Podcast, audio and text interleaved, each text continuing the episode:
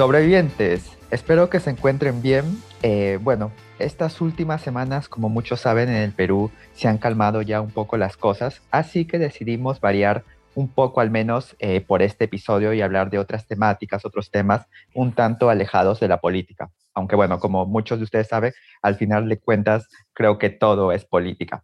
Pero en esta oportunidad vamos a hablar acerca de gestión cultural y cómo se está llevando este tema, este aspecto eh, durante el gobierno de Pedro Castillo. Pero para ahondar en este tema no me encuentro solo, me acompaña Valerín Namuche Zabaleta. Ella es socióloga por la Universidad Nacional Federico Villarreal y especialista en temas de gestión cultural. Bueno, Valerín, bienvenida a otras latitudes y como tú ya debes saber y como es costumbre en este espacio, nos gusta que nuestros invitados, invitadas se presenten con sus propias palabras, así que el micro es tuyo para que puedas contarnos un poco de ti. Bueno, Carlos, eh, qué gran satisfacción por la invitación que me haces en otras latitudes. De hecho, esto también para mí cuenta como un espacio cultural. Y, y bueno, vamos a ver, yo soy Valerie, como ya mencionó Carlos, amigos y colegas de siempre, también, ¿por qué no mencionarlo? Em, bueno, yo me dedico a lo que es el tema del sector cultural, especialmente en, en la gestión cultural tengo una especialización en ese tema y eh, a la par, mediante estos temas, he creado también una asociación que se dedica en lo que es la orientación de talleres y cursos para los artistas eh, independientes, ¿no? Que desean concursar a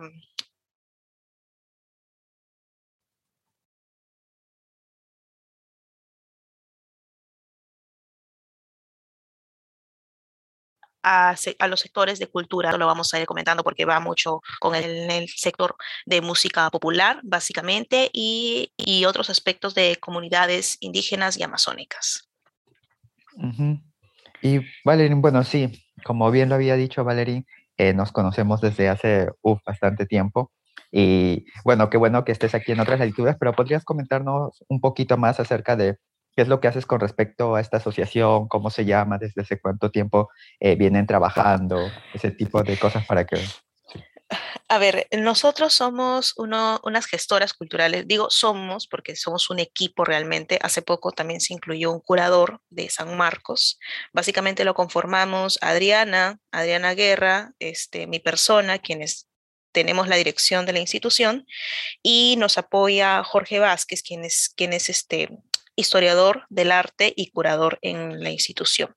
Como ya había mencionado, nosotros tenemos esa visión o digamos esas ganas locas, porque sí es todo un reto, tratar de, de, de cierta manera, formar gestores culturales que creen proyectos con innovación social, es decir, que ese proyecto va a ser retroalimentado por la población en la que ellos están aplicando, un poco más asociado, ¿por qué no asociar ambas, ambas, ambas carreras? ¿no? Nosotros somos sociólogas, él es historiador, entonces tratamos de generar proyectos con impacto, ¿no? donde la población, la comunidad esté totalmente involucrada y de esa manera hacerlo sostenible. Para hacerlo en marcos generales, no es, no es, este, no es igual que yo haga, por ejemplo, un concierto masivo de rock, ¿no? A que yo haga un concierto de rock en lenguas originarias. ¿Se me entiende? Entonces, ahí le vamos a generar todo un plus innovador que cuente, ¿no? que cuente no solamente con, con las normas o los, o, los, o los parámetros ¿no? que, nos indica, que nos indica documentos extensos y engorrosos como la política nacional, sino que tratamos de innovar y de querer que esos gestores culturales que se formen en, en, los próximos años, ¿no? Tengan ese sustento de por qué hacen su proyecto, cómo hacen su proyecto, qué población están eh, albergando, y etcétera, etcétera, etcétera, ¿no? Ahora que estamos en un mundo totalmente globalizado y, que la cultura aparentemente, y justo lo vamos a discutir ahora, se invierte o no se invierte en cultura, bueno, ¿por qué no aplicarlo, ¿no? Desde esa, desde esa plana, no tanto solamente esa sombra que dice ser lo cultural, ¿no? Es más, ni siquiera la cultura está definida, sino también de darle ese, ese plus, ¿no? Como, como agentes sociales. Muy interesante lo que dices, Valerín, y sí, definitivamente eh, con tu experiencia tanto teórica como también dentro del campo, eh, estoy seguro que esta conversación va a ser súper interesante. Y bueno, sobrevivientes, ya conocen a nuestra invitada ya conocen el tema de hoy, así que bienvenidos y bienvenidas a otras latitudes. Comenzamos. A ver, eh, bueno, lo primero que tendría que preguntarte es algo, líneas un tanto generales. Eh, como muchos saben, el Ministerio de Cultura nace en septiembre del 2010 y hasta la fecha, bueno, ya lleva casi 12 años de existencia, pero ¿qué avances se han dado en el sector durante todos estos años? Porque muchos acá estamos enfocados más en lo que hace el Ministerio de Economía, el Ministerio de Interior, eh, por ahí el Ministerio de Justicia, pero ¿qué es lo que se ha llevado haciendo durante estos 12 años y qué es lo que faltaría incidir desde tu perspectiva, eh, desde el Ministerio de Cultura? Bueno, a ver, el Ministerio de Cultura es verdad, es un ministerio joven, no tiene muchos años. De hecho, la presión eh, del sector hace que se cree esta institución por motivos que no había nadie que rige de una manera funcional, institucional, el tema del sector cultural. De hecho, nosotros ya teníamos un instituto, pero el instituto albergaba tantas cosas que no se designaban funciones, como en el caso de un ministerio, ¿no? Es muy difícil tener un instituto de cultura con un ministerio, ¿no? Eran los mismos funcionarios que se pasaban de una a otra, realmente, pero ya las funciones estaban un poco ligadas a la norma, ¿no? Entonces es así como surge el Ministerio de Cultura con un régimen incipiente realmente, con una dirección un poco digamos, este, variada, entre comillas, ¿no? Pero que sí estaba cumpliendo realmente la función de estar, ¿no? De, bueno, ¿quién ve el sector cultural? Bueno, nosotros. Entonces, mirando esa perspectiva que ya, ya han pasado pues un, un, cierto sector, ya se puede al menos evaluar qué es, lo que se, qué es lo que se está haciendo en el Ministerio de Cultura. Y hasta el momento, y hasta el momento, pues ellos han, ellos han regido un cierto un cierto parámetro de presupuestos. Eh, a ellos se les designa un presupuesto anual, como cualquier otro sector. Em, y que a lo largo también de, la vida, de, de, la poca corta vida del Ministerio de Cultura, ha ido implementando con ciertas acciones. De hecho, para mi perspectiva, en estos últimos casi cinco años ha dado todo un giro tremendo el Ministerio de Cultura, no, no, no simplemente en sus actividades o en sus funciones, sino que a través también de la pandemia ha hecho que el sector se dinamice mucho más, digámoslo casi en un 80%, ¿no? Como cualquier otro sector, pero por ser el de cultura no hay mucha relevancia, entre comillas, pero sí, eh, el año pasado, no, el año pasado, por ejemplo, en el 2020 nos vimos con, una, con un tropiezo político a la salida de Vizcarra, entre comillas, por un escándalo, ¿no? No sé si ya lo, lo habías comentado, Carlos. Pero eh, eso dio pie a que el sector de cultura al menos se les dé unos apoyos económicos en el año 2020. En esos apoyos económicos, el, la cartera este, económica del ministerio soltó un montón de dinero, eh, incrementando así la posibilidad de que se dinamice mucho más el sector, ya que si había unos apoyos, unos bonos que se estaba dando desde el gobierno, ¿no? No estaban viendo este sector, ¿no? Entonces, eh, hubo mucha polémica y acá viene también este, varios tropiezos políticos, ¿no? Porque los apoyos económicos se supone que eran para gestores culturales o artistas culturales que se habían estancado, ¿no? Y bueno, de pronto salen instituciones privadas, de ciertas universidades privadas teniendo un apoyo, albergando casi de 36 millones a 45, 46 mil, perdón, 35 mil eh, soles para poder subsanar ese, esa falta de, ¿no? Entonces ahí es un poco controversial donde, donde una vez más, ¿no? Te das con la sorpresa de que, ah, bueno, el sector cultura también forma parte de estos juegos políticos, ¿no? De estas jugarretas políticas. Entonces, regresando un poco a, la, pregunta, ¿no? De que si el avance es positivo o negativo, eh, estamos en un, en un balance equitativo, por decirlo así.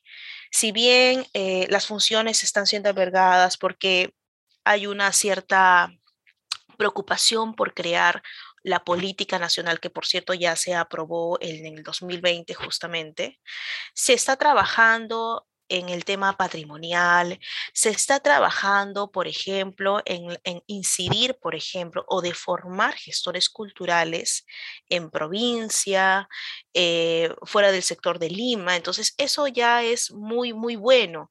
Tener, por ejemplo, una ala, em, una ala visionaria hasta eh, plurilingüístico, por ejemplo, también diversificar ciertos sectores o, o digamos comunidades, por ejemplo, los Conibo, Ashaninka, etcétera, hay cierta preocupación de poder rescatar esos estilos de vida de manera cultural para dar una forma eh, casi, mm, eh, digamos, diversa ¿no? en, en el Perú. Y eso es bueno, eso es bueno porque hay preocupaciones, ¿no?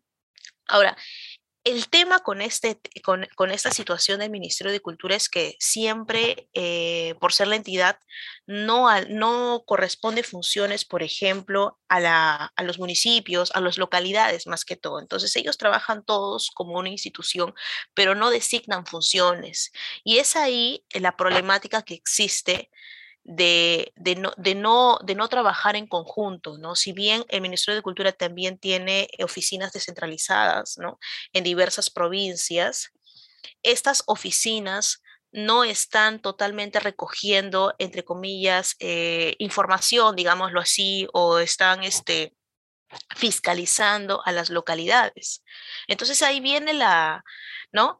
La, la, falta de alimentación, ¿no? Que hay entre o la comunicación que hay entre la población eh, y, las entidades públicas. Entonces yo creo que ahí ese punto es tan fundamental, tan, tan fundamental, porque no puedes trabajar, eh, el, Estado no puede trabajar de una manera unitaria, o sea, tú tienes que comunicarte, no basta con una, con una rueda de preguntas, no basta con un focus group, no basta con eso. Necesitamos nosotros que dar pie a las localidades para que ellos respondan sobre su situación o al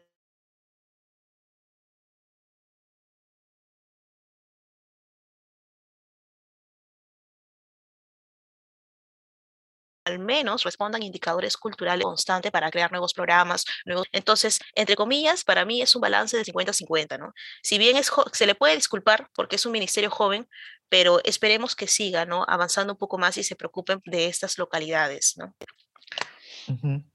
Eh, lo, último que dijiste, bueno, me pareció también particularmente interesante porque comúnmente se cree que el Ministerio de Cultura, eh, bueno, está orientado a la protección del patrimonio, a la promoción de actividades culturales.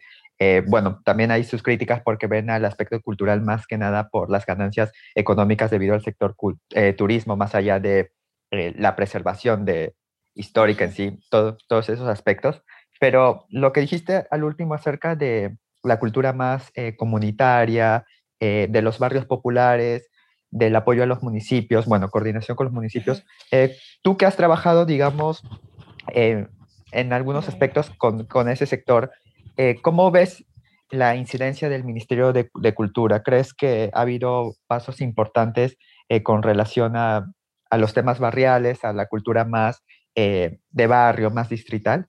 Mira, ese, ese impulso digámoslo así, a través de eh, micro microinstituciones que vendrían a ser asociaciones o gestores culturales independientes que por ahí se forman en agrupaciones y tratan de hacer algo dentro de su comunidad, es parte e iniciativa de, ellos mismos, ¿no? Entonces, falta ahí una, una intersección del Estado, ¿no? Del Estado para poder formarlos. ¿Me comprendes? Ellos constantemente están que realizan actividades para pero no generan proyectos. O sea, la diferencia está en eso, ¿no? un conjunto de actividades te genera un proyecto. Entonces, por esa falta de formación, digámoslo de esta manera, ¿no? De, de, visión, no se está aprovechando esta población que realmente quiere incidir dentro de su comunidad. Por ejemplo, algo muy importante cuando yo veo los, las, este, los planes de gobierno con los cuales postula las, las, alcaldías, ¿no? Justamente ahorita estamos en una, estamos en un entrevés de, de, alcaldes. la parte cultural siempre se desagrega con la parte económica. Estamos acostumbrados a ver siempre sectores muy separados, cuando realmente todo es, todo es globalizado y todo entra en conjunto. Entonces, ese plan de trabajo que propone la alcaldía, o incluso cuando ya el, el alcalde está ¿no? en, la, en la municipalidad, ese plan de desarrollo concertado, Carlos, nada y cero, cero de preocupación por el tema cultural. Siempre las malas oficinas. Yo me voy, por ejemplo, hace poco tuve una experiencia en una municipalidad, me voy a ver eh, quién era el encargado del sector cultura y siempre hay esa mala praxis. Y digo mala praxis porque está acaparado el sector cultura por deporte, por educación. Entonces yo no puedo, de cierta manera, este, albergar todo en conjunto, ¿no? En el sentido de que una sola persona no puede ver todas esas, esas cuestiones. O sea, tú ah, voy a la oficina y solamente encuentro a una o dos personas. O sea, ¿qué puedo hacer yo con una o dos personas que ni siquiera tienen noción, ¿no? En el caso de los, de, los trabajadores públicos, ¿no? Ni siquiera tienen noción de lo que están incidiendo.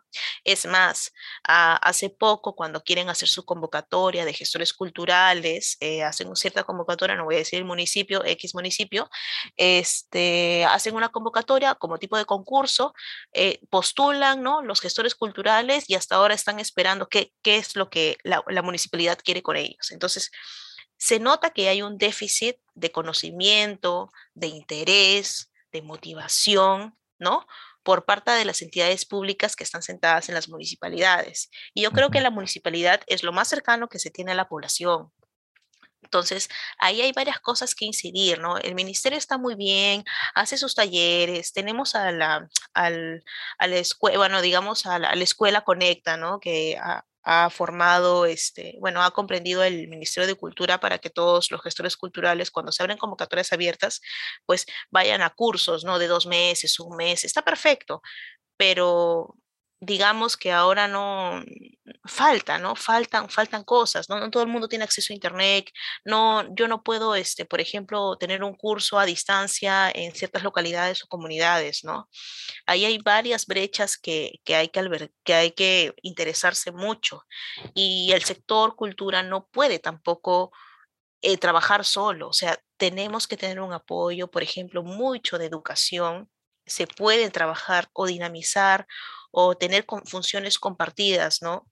En algún momento, en algún momento eso sería lo ideal, porque tiene que, ver de la mano o de repente se comparte con produce, por ejemplo, también produce, tiene una cierta, cierto dinero de inversión que se puede también trabajar en conjunto porque los apoyos económicos, los estímulos económicos no son suficientes, ¿no? Que en algún momento ya vamos a, conversar sobre eso.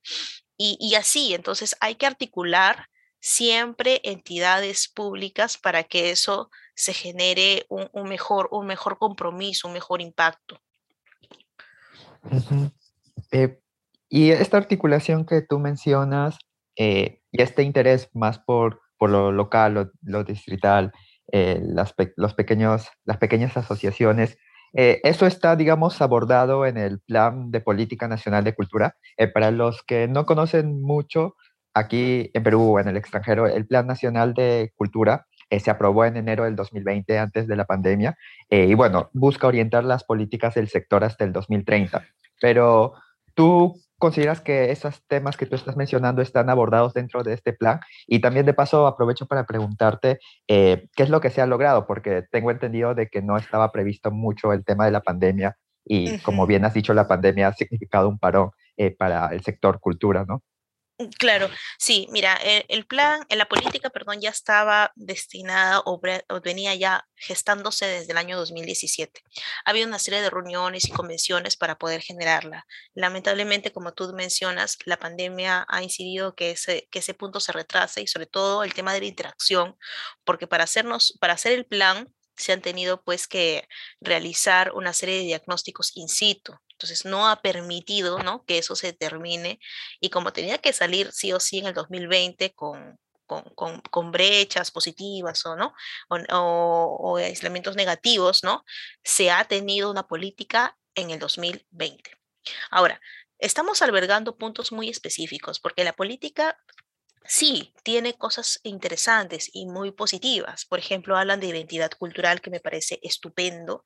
A la falta de identidad hace que la población no, no se conozca a sí misma. Em, está hablando también sobre un punto o un eje importante de educación y formación cultural. Es ahí donde yo mencionaba ¿no? que faltaba la, las bases ¿no? para formar gestores culturales, ¿no? Está hablando sobre un tema de información y comunicación, ¿no? Eso también es muy interesante porque sí, porque si no albergamos un tema de, un tema de comunicación factible entre los sectores y, y, es, ahí donde está la falta de articulación. O sea, lo dicen, pero no lo hacen. ¿ya? Eh, otro punto interesante es el patrimonio cultural. Nosotros como Perú, eh, el Perú tiene un buen estado de, en protección al patrimonio porque justamente, no nos queda de otro, porque justamente el Perú alberga una serie de, de, colecciones, de patrimonios, ¿no? Que, que, es tanto, la verdad, que es tanto que no le queda al Perú de tener una buena logística. No se, no se menciona, no se acostumbra a mencionar eso, solamente lo saben los curadores pero el Perú sí tiene una buena, una alta calidad en el cuidado del patrimonio, aunque no, no se evidencie mucho, porque son tantas cantidades y es muy difícil también monitorearlas, y ahí viene también la, la designación de funciones, ¿no? Con las municipalidades, las regiones y el Estado, ¿no? Ahora, en el canto, en, el, en cuanto a las expresiones culturales, nosotros no solamente albergamos patrimonio material, sino también patrimonio inmaterial. Y ahí viene un poco la, la, la discusión, ¿no? De hasta qué punto yo puedo, este, e, e, e, este, este, hasta qué punto yo puedo evidenciar que eso es un patrimonio inmaterial, ¿no? Hay una serie de estudios y se tiene que, que realizar una, una serie de, de sustentaciones para que eso sí se declare como patrimonio inmaterial. De hecho, yo estoy en esa lucha, ¿no? Eh, también eh, la política genera un punto de discusión que se llama sobre la creación cultural, o sea, hay un derecho de, de conservar, ¿no? La, la autoría o de esa, de esa persona en que su proyecto ¿no? No, no sea patentado por, otra, por otro más. ¿no? Y hay algo, otro punto interesante que me gusta mucho sobre la cooperación cultural. Claro, la política está albergada a otros documentos que, son, que están, que están que están este, de manera internacional. Entonces, todos esos puntos mencionados me parecen que están excelentes, pero ¿sabes cuál es la falta ahí? La falta ahí es que su base legal, porque no, no, no, tenemos muchos documentos legales que sustenten la buena protección o, el derecho del, del gestor cultural. De hecho, ahora en estos, en estos últimos tiempos se ha generado tanto debate para crear la ley de, del trabajador cultural entonces, están en esa lucha, ¿no? De, saber hasta dónde llegan mis derechos como, como gestor cultural, ¿no? Como, o mejor dicho, ¿no? Como ciudadano, porque de por sí nosotros tenemos una, una, ese, ese derecho, ¿no? De poder acceder a la cultura. Pero hasta dónde yo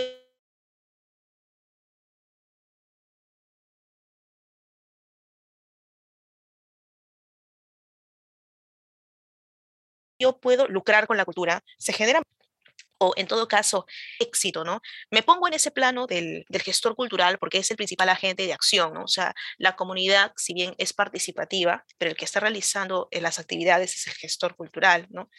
Con formación o sin formación, ¿no? Empírico o no empírico. Entonces, creo que estas personas son los mejores eh, em, beneficiarios, ¿no? De la política, ¿no? Tiene en mucho tema de inclusión, eso, me, eso es agradable, eh, albergan o bueno, se basan en diagnósticos que yo ya comenté, ¿no? Pero que no están realmente, eh, digamos, enfocados. Hay bastante, bastante, bastantes brechas en ese punto, pero no se puede avanzar si es que no hay un sustento legal, ¿no? Porque no tenemos muchos documentos en ese aspecto. Entonces, pero al menos está la intención y si es que no empezábamos ahora, ¿cuándo íbamos a empezar? Entonces está bien, yo creo que las proyecciones y los indicadores que han mostrado aquí más adelante, al pesar de que son un poco ambiguos en el proceso, vamos a tener un resultado de aquí a 10 años. Entonces, los resultados que se van a ver de aquí a, al 2030, ¿no? Como indica la política, va, van a ser como lecciones aprendidas para que el próximo plan no se repita, ¿no? El próximo plan no se repita lo que, lo que supuestamente va a salir en negativo, ¿no? Entonces, mm, vamos a ver que, que, la política engloba ciertas necesidades, pero no cubre todas, ¿no? Entonces, eso veremos más adelante para ver si se cumplió o no se cumplió la meta. Desde mi punto de vista, yo creo que vamos a tener que cumplir una meta al 45%. No vamos a llegar al 50%, porque hay tantas faltas, no solamente, como ya comenté, en el sector legal, hay tantas faltas de, de, institucionalidad, de gobernanza, de política, ¿no? Entonces, ah, es como una guerra a la que está luchando el, el documento de política nacional con las carencias que tiene, y todo el mundo está que que lo, que lo, que lo jalonea, que lo agarra ¿no? por todos los frentes y va a llegar a la meta pero destrozado, a un, a un 65% prácticamente, ¿no? Claro, y a eso también hay que sumarle el tema de los constantes cambios eh, de ministro y también de viceministros y demás autoridades e intermedias, ¿no? Sí, claro que sí, por supuesto. El, el, tema, el tema de cambio de gabinete es tan fundamental, no solamente para el sector cultura, sino en todos. Hasta el momento no ha, no, no ha existido, ¿no? Desde que se sentó el, el ministro actual, no he visto ningún avance en el sentido de aprobar unas leyes, ¿no?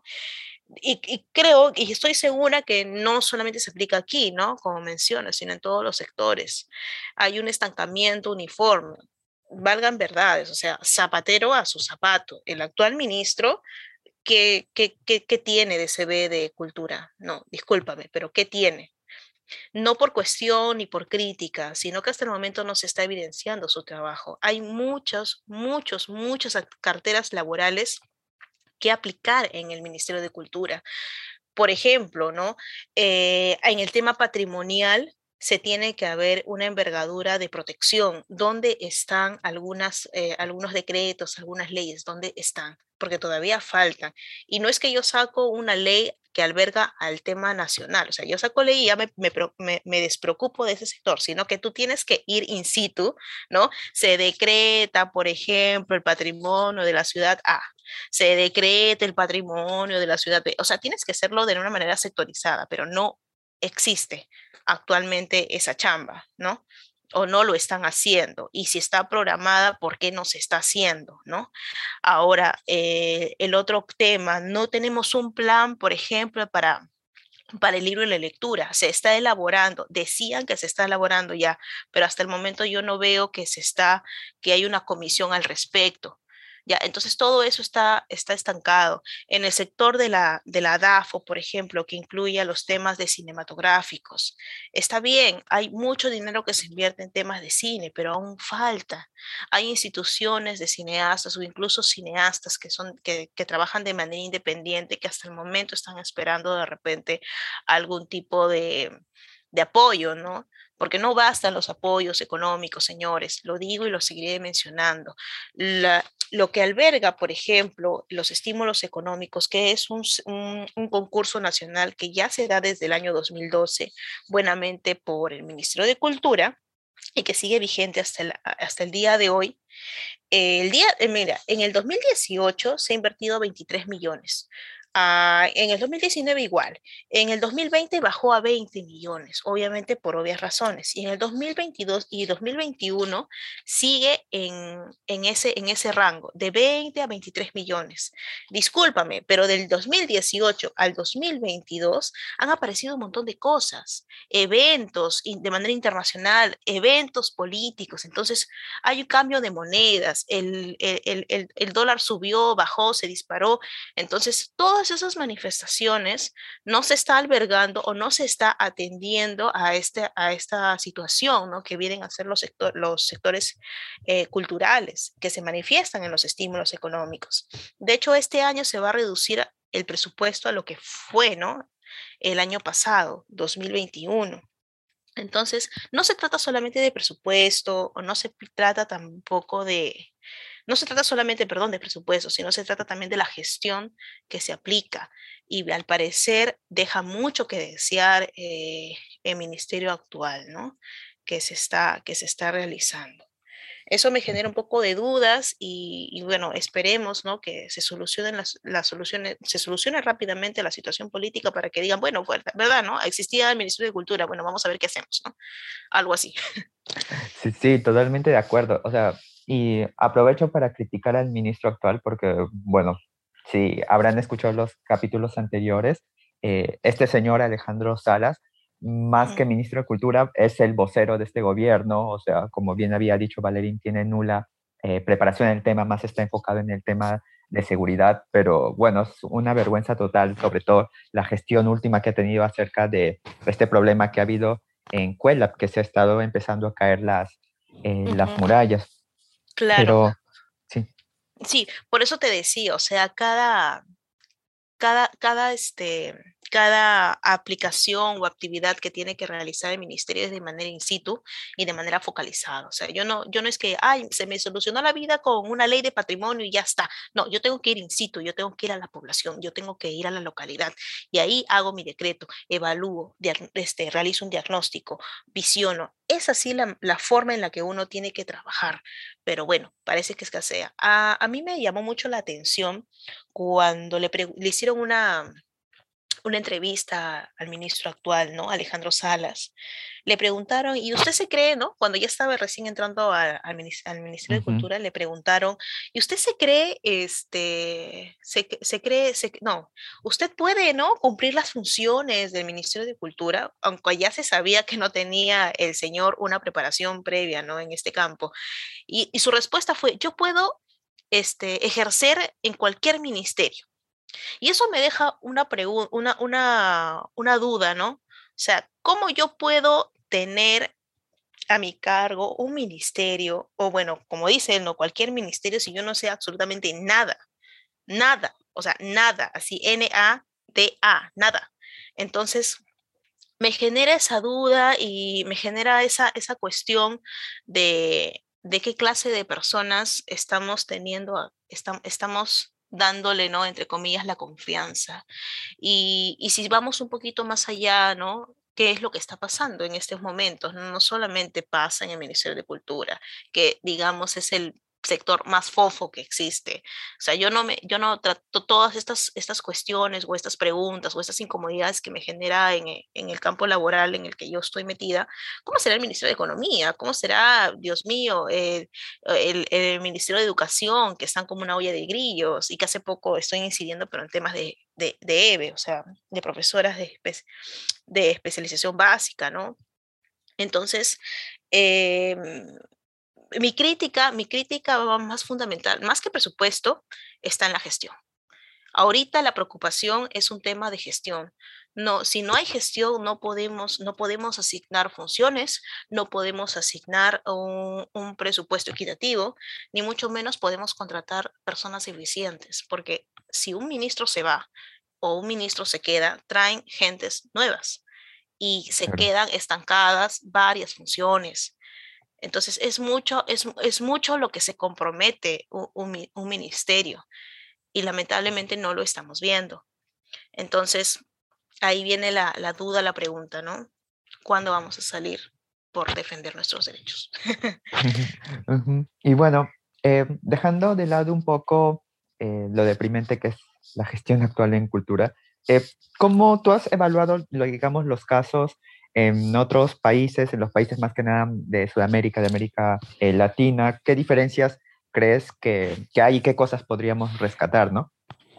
Sí, el tema, el tema de cultura, por ejemplo, en América Latina es diversa porque ya de por sí nuestra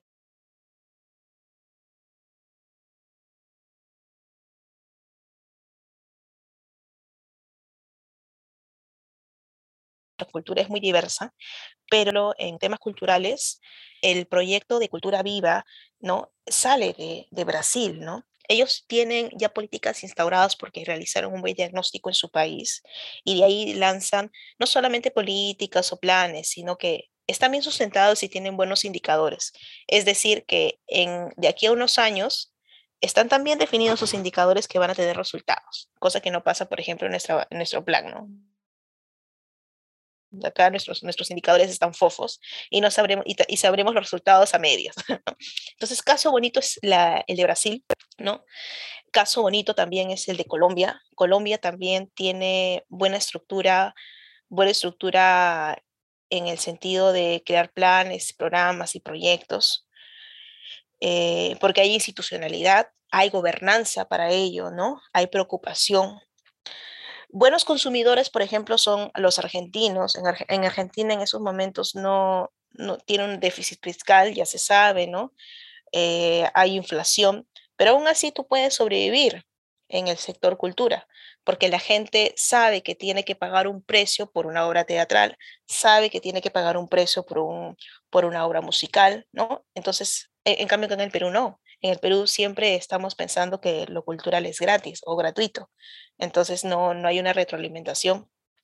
Caso bonito y muy bueno de, de proteccionismo estatal, y lo digo así, es porque Cuba, por ejemplo, Cuba invierte mucho en el sector cultura, también en deporte, ¿no? Ellos traen muy buenas carteras para las instituciones o asociaciones culturales que impactan, ¿no? En la comunidad. De hecho, hay, no hay, no, sé exactamente cuánto se designa anualmente, ahí sí me agarraste, Carlos, pero sí hay una cierta preocupación por seguir, por seguir conservando lo cultural. Ellos tienen, por ejemplo, lo, lo vive la ciudad de Cuba es como estar en los 50, ¿no? Entonces ahí tienden todo lo que es la onda musical, ¿no? Y la gente recibe esos apoyos y genera un impacto. Tú puedes, acá, acá yo no he visto, por ejemplo, niños pequeños que, que o niños pequeños, ¿no? Que bailen, por ejemplo, estas polcas, ¿no? Como de una manera natural, a menos que sea, que, que estudien en una, en una academia, ¿no? De danza. Ahí la gente baila la sonora matancera en calle abierta o en callejón abierto porque es parte de su cultura, en cambio acá no. Acá es un poquito más reservado o no. O si vemos en el tema cultural solamente se conoce a Bayón. pero, pero bueno, hay una cierta preocupación, ¿no? Después otro caso muy bonito, muy interesante, está Chile. Chile ahorita está en una buena, en una buena racha política, ¿no? Y el, y el, y el día de hoy se han aplicado nuevos indicadores ¿ya? Se han aplicado nuevos indicadores que veremos de acá a, un, a una proyección de cinco años para ver si, si, esas políticas o esos planes están, se están ejecutando, ¿no?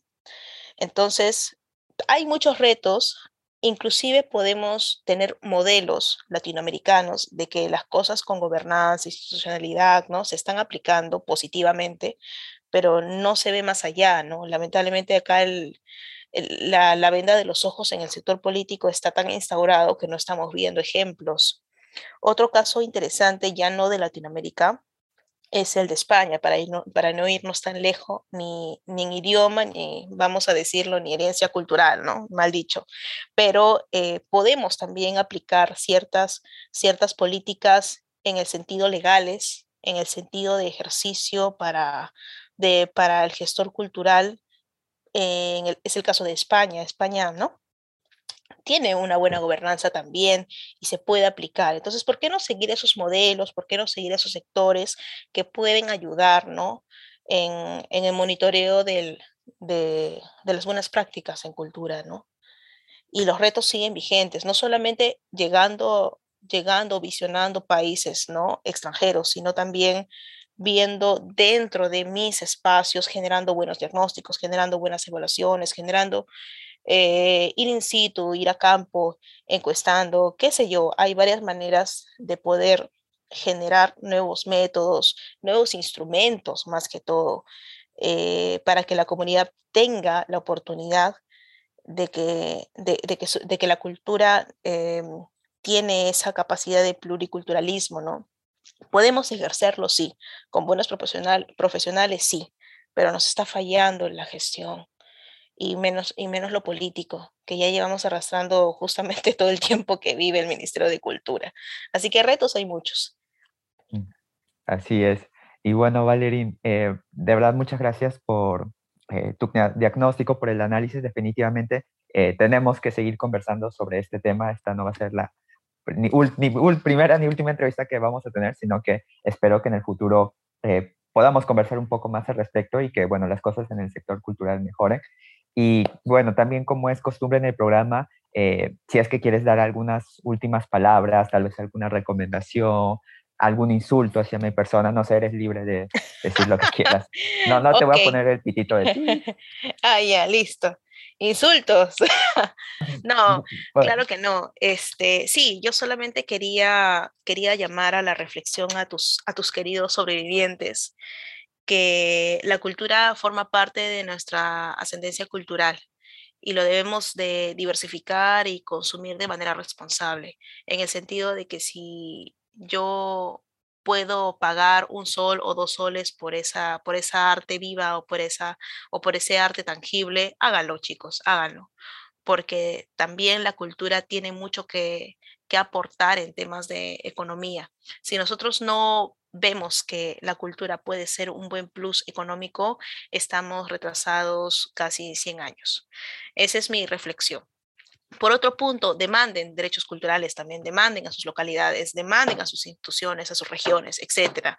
Quieren ser gestores culturales, háganlo. No necesariamente tenemos que ser unos, unos buenos, unos buenos este, expertos para ello, sino háganlo. Y bueno, ya para finalizar, eh, yo estoy en el distrito de Chorrillos y de hecho yo estoy haciendo un programa de gestión cultural para los chorrillanos, pero están invitados otros distritos, así que muy pronto lanzaremos novedades, así que pueden visitarnos en Instagram, en Facebook como Anomiart o mm. escribirnos para alguna consulta a anomiaroficial eh, gmail.com. Creo que por ahí lo puedes escribir también, Carlitos. Sí, no te preocupes, lo vamos a colocar también en el Instagram de, de, la, de esta publicación de este episodio. Y bueno, Valerín, de verdad, muchas gracias. Y sí, así es, sobrevivientes tampoco seamos unos consumidores eh, pasivos de cultura, sino que también hay que fomentarle, quién sabe, tal vez poder organizar y articular desde nuestros barrios y entornos. Y bueno, sobrevivientes, eso ha sido todo por esta semana. No se olviden de seguirnos en nuestras redes sociales como otras latitudes, Instagram, TikTok, Facebook y también de escucharnos en nuestras diferentes plataformas, Spotify, Google Podcast y sobre todo en Radio Sentipensares. Nos vemos la próxima semana. Hasta luego.